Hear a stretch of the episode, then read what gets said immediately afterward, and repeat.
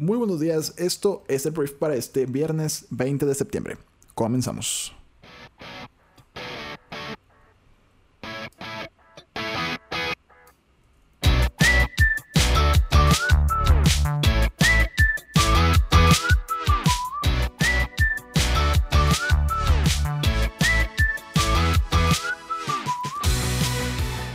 Muy buenos días. Yo soy Arturo Salazar, uno de los fundadores de Brief y te doy la bienvenida a esto que es el Brief. Es el programa en el cual te puedes informar con las noticias más relevantes del mundo en cuestión de unos cuantos minutos.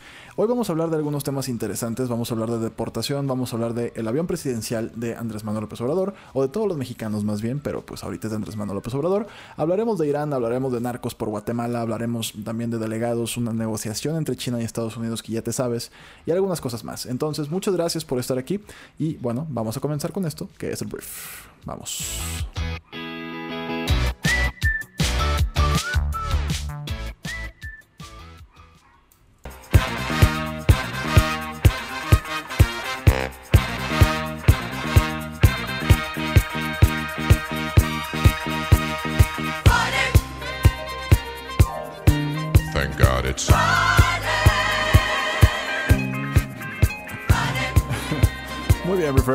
Muy bien, vamos a comenzar. Comencemos con esto que es el brief para este, como ya lo escuchaste, viernes. Eh, y bueno, vamos a empezar.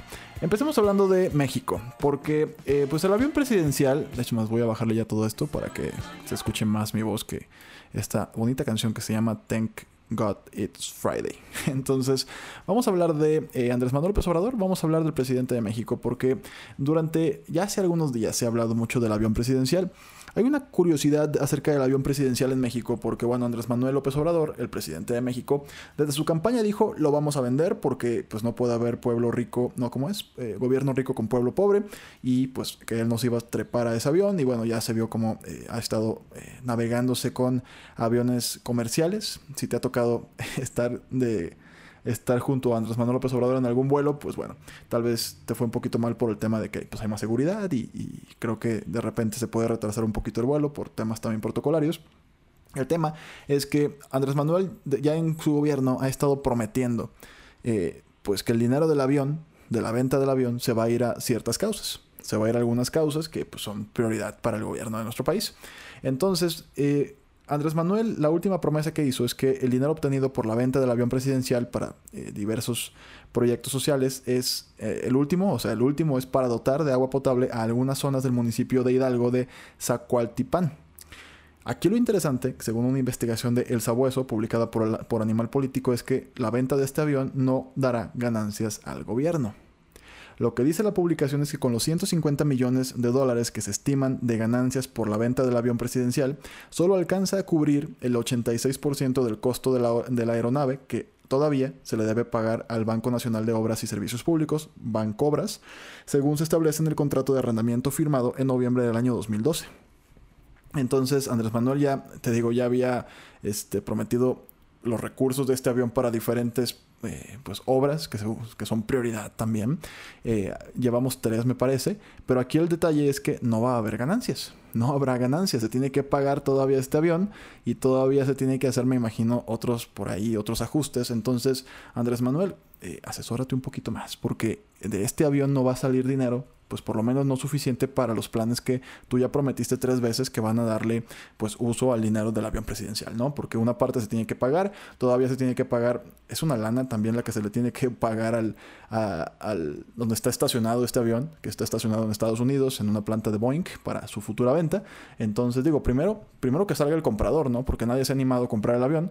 Y después de eso, pues que ya, no sé, pues vamos a ver cuánto le sobra, si es que le sobra algo, pero lo que nos gustaría que nos aclararan es, oye, pues si no alcanza, ¿cómo vas a apoyar a estas comunidades si se supone que, según los números, no alcanza el dinero? Porque pues vas a salir bien rayadito, ¿no? Vas a salir bien, bien justo con los recursos. Entonces, una respuesta seguramente vendrá próximamente por parte de Andrés Manuel, probablemente el día de hoy en la mañanera, pero por lo pronto, el dinero del avión no alcanza más que para pagarlo. Es más, ni eso. Y bueno, la realidad es que ando más así que con la primera canción, ando mucho más tranquilo el día de hoy.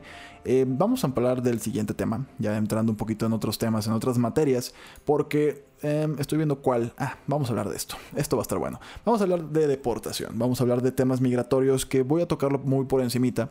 El día de ayer Estados Unidos endureció su política migratoria y va a realizar las deportaciones automática, eh, de forma automática más bien, a quienes ingresen a su territorio de manera ilegal. La Suprema Corte estadounidense emitió una resolución a favor de los cambios migratorios para cualquier persona que busque asilo en ese país. Primeramente, los solicitantes deben haber pedido la protección en el país de tránsito y ser denegada con el fin de ser elegible para entrar a Estados Unidos. Entonces, eh, quienes hagan la petición tendrán que esperar en otro país hasta que se programe su primera cita con las autoridades estadounidenses. En un comunicado de prensa, el gobierno de Estados Unidos reveló que desde octubre del año 2018 hasta ahora se han repatriado a 17.000 salvadoreños, quienes automáticamente podrían ser permanentemente no elegibles para ingresar a nuestro territorio. Antes de intentar este peligroso y costoso viaje hacia la frontera sur de Estados Unidos, los salvadoreños deben de tomar en cuenta este cambio significativo en las regulaciones para solicitar asilo. Entonces, eh, pues esto es un cambio que tristemente le dieron el sí a Donald Trump, endureciendo pues mucho el tema para poder pedir asilo en Estados Unidos. Tienes que primero pedir asilo, por ejemplo, en México, que México te haya dicho nanay, aquí no puedes entrar. Y después, ahora sí, como ya eres una persona que no tiene otra opción, entrar o pedir el asilo para que puedas entrar a Estados Unidos.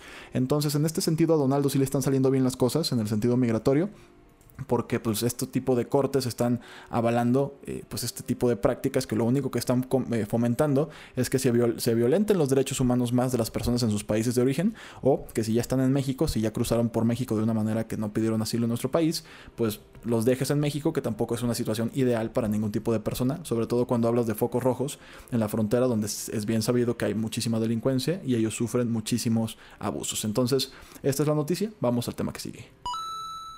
Muy bien, continuamos. Continuamos y vamos a hablar de grandes noticias en temas medioambientales. Digo, es complicado hablar del medio ambiente porque pues generalmente ya le estamos dando en la madre al medio ambiente cuando intentamos como arreglarlo, ¿no? Eh, pero el día de hoy hay buenas noticias, lo cual es algo muy muy bueno.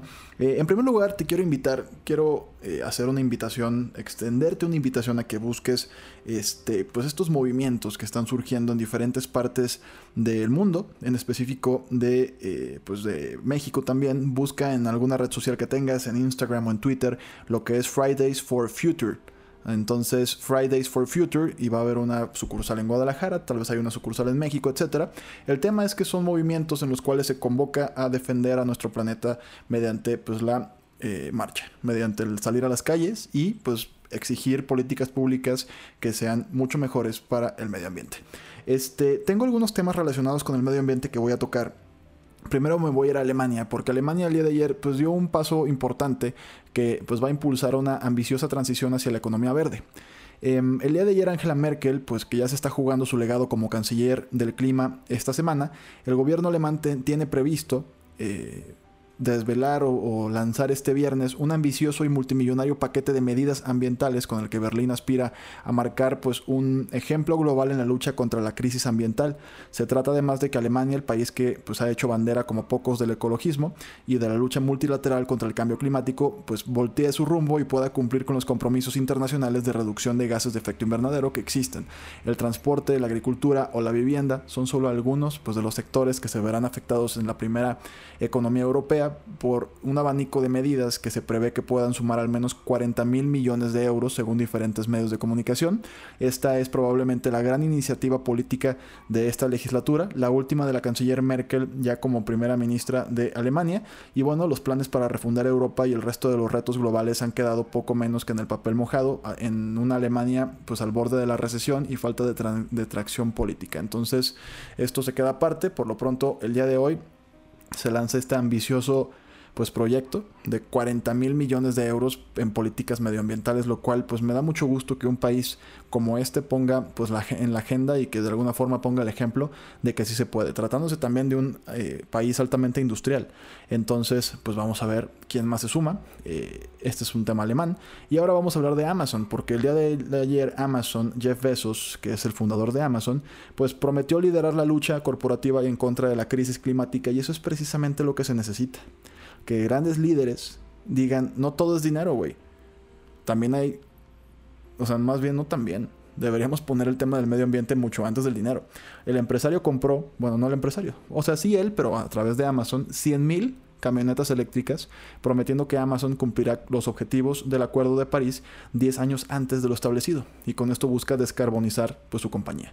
Entonces, em, pues Amazon tuvo un reducido, digo Amazon, Jeff Bezos tuvo un reducido encuentro con periodistas en Washington, mientras señalaba una, en una pantalla con una imagen de planeta azul desde el espacio. Entonces eh, dice que es la Tierra, el único planeta bueno del sistema solar y tenemos que cuidarlo. Y a continuación, pues generó este anuncio, ¿no? La compañía ha prometido que cumplirá los con los objetivos, perdón, de reducción de emisiones del Acuerdo de París en el año 2040, que es 10 años antes de lo que plantea eh, pues como objetivo el pacto, ¿no? Entonces el proyecto ha sido bautizado como la promesa del clima e incluye medir e informar de las emisiones propias con regularidad, regularidad e implementar estrategias de descarbonización que permitan lograr cero emisiones en los negocios de Amazon para el año 2040. Dice que Amazon es el primer firmante y pues él espera, este Jeff Bezos, que pues más compañías se sumen a este esfuerzo por pues salvarnos a nosotros, porque el planeta no se va a tener que salvar. El que se tiene que salvar son los seres humanos. Es algo que hemos dicho pues varias veces aquí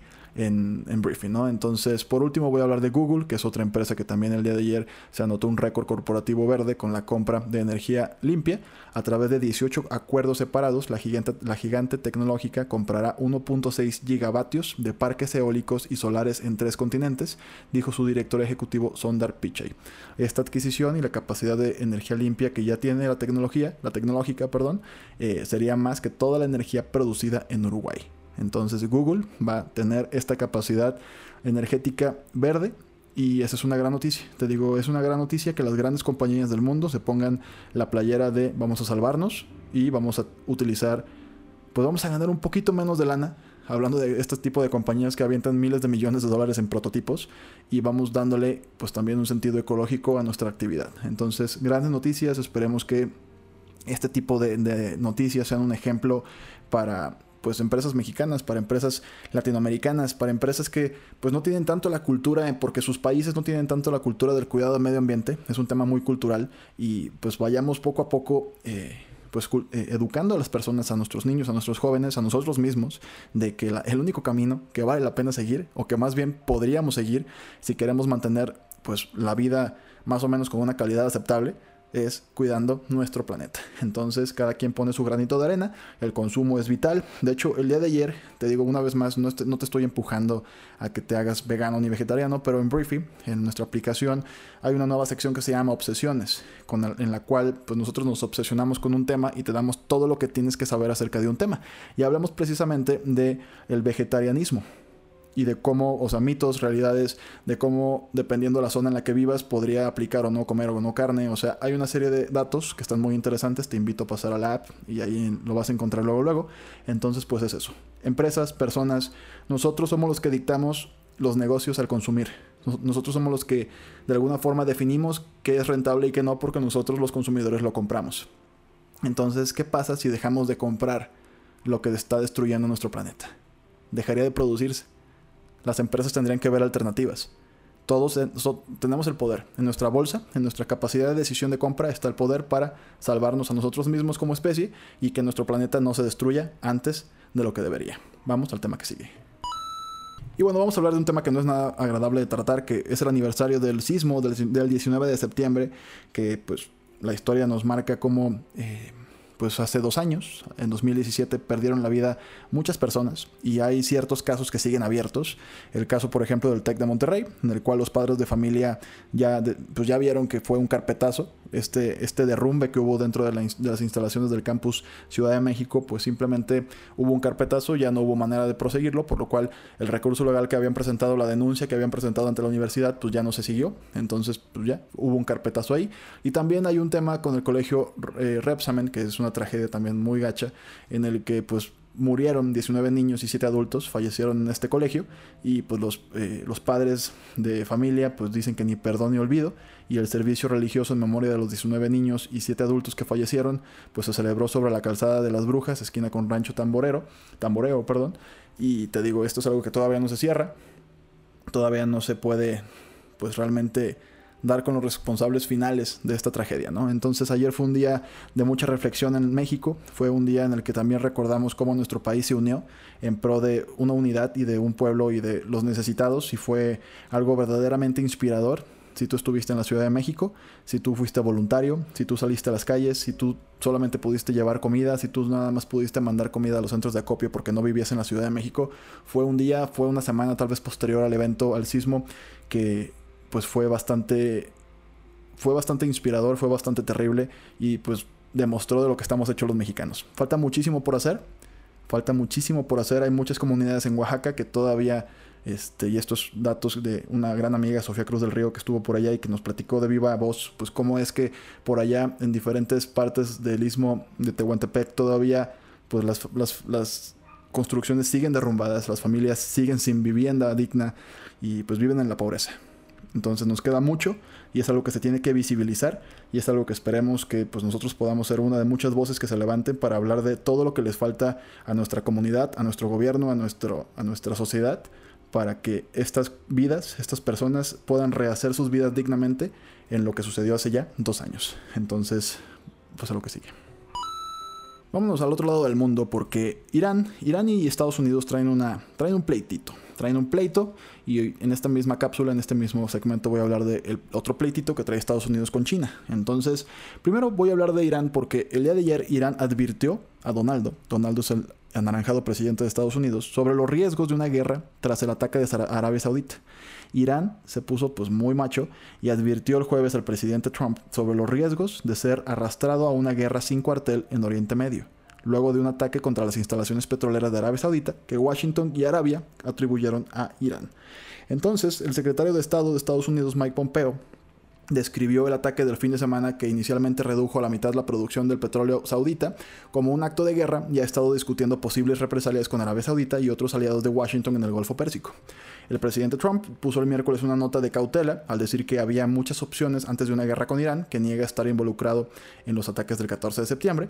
Y bueno, el ministro de Relaciones Exteriores de Irán respondió diciendo en CNN que la República Islámica no parpadeará si tiene que defenderse contra cualquier ataque militar estadounidense o saudí, lo dijo, y lo que dijo conduciría a una guerra sin cuartel.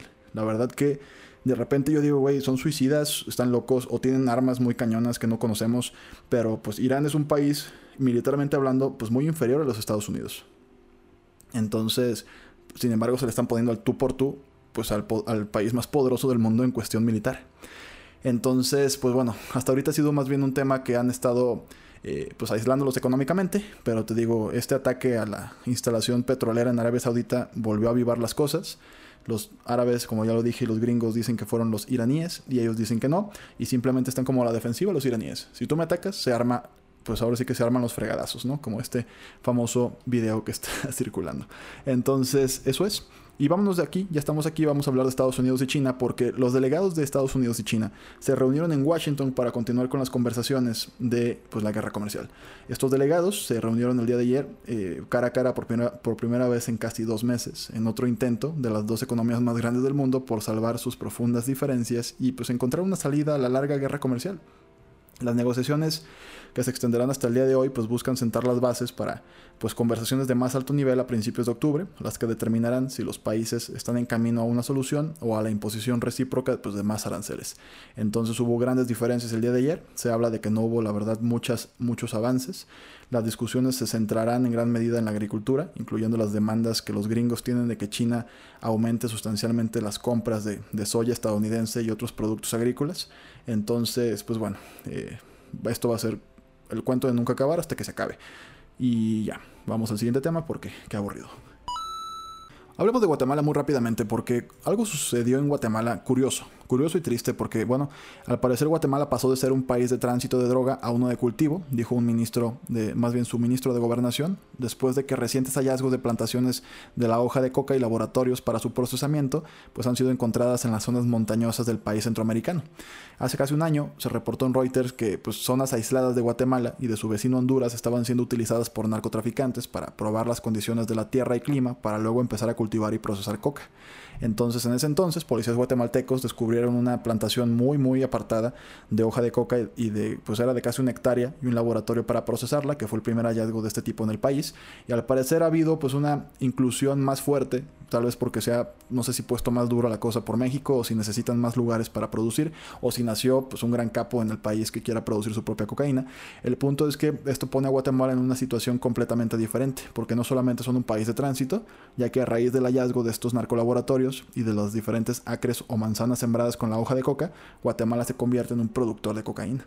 Entonces Guatemala tiene una gran chamba, sobre todo para pues no que no le pase lo que tristemente pasa en nuestro país, lo que históricamente le ha pasado a varios países en el mundo, que se les transforma el negocio de la droga en algo que se vuelve pues un negocio completamente diferente a la droga, que ya es un tema de crimen organizado y todas sus variables en un país que muchas veces no tiene una ley, como nos sucede en México, que la realidad es que la gente hace lo que se le pega la gana. Entonces, Guatemala, un abrazo, este, mucha suerte. Esto va a ser complejo y esperemos que tengan la cultura como país para poder levantarse de esto.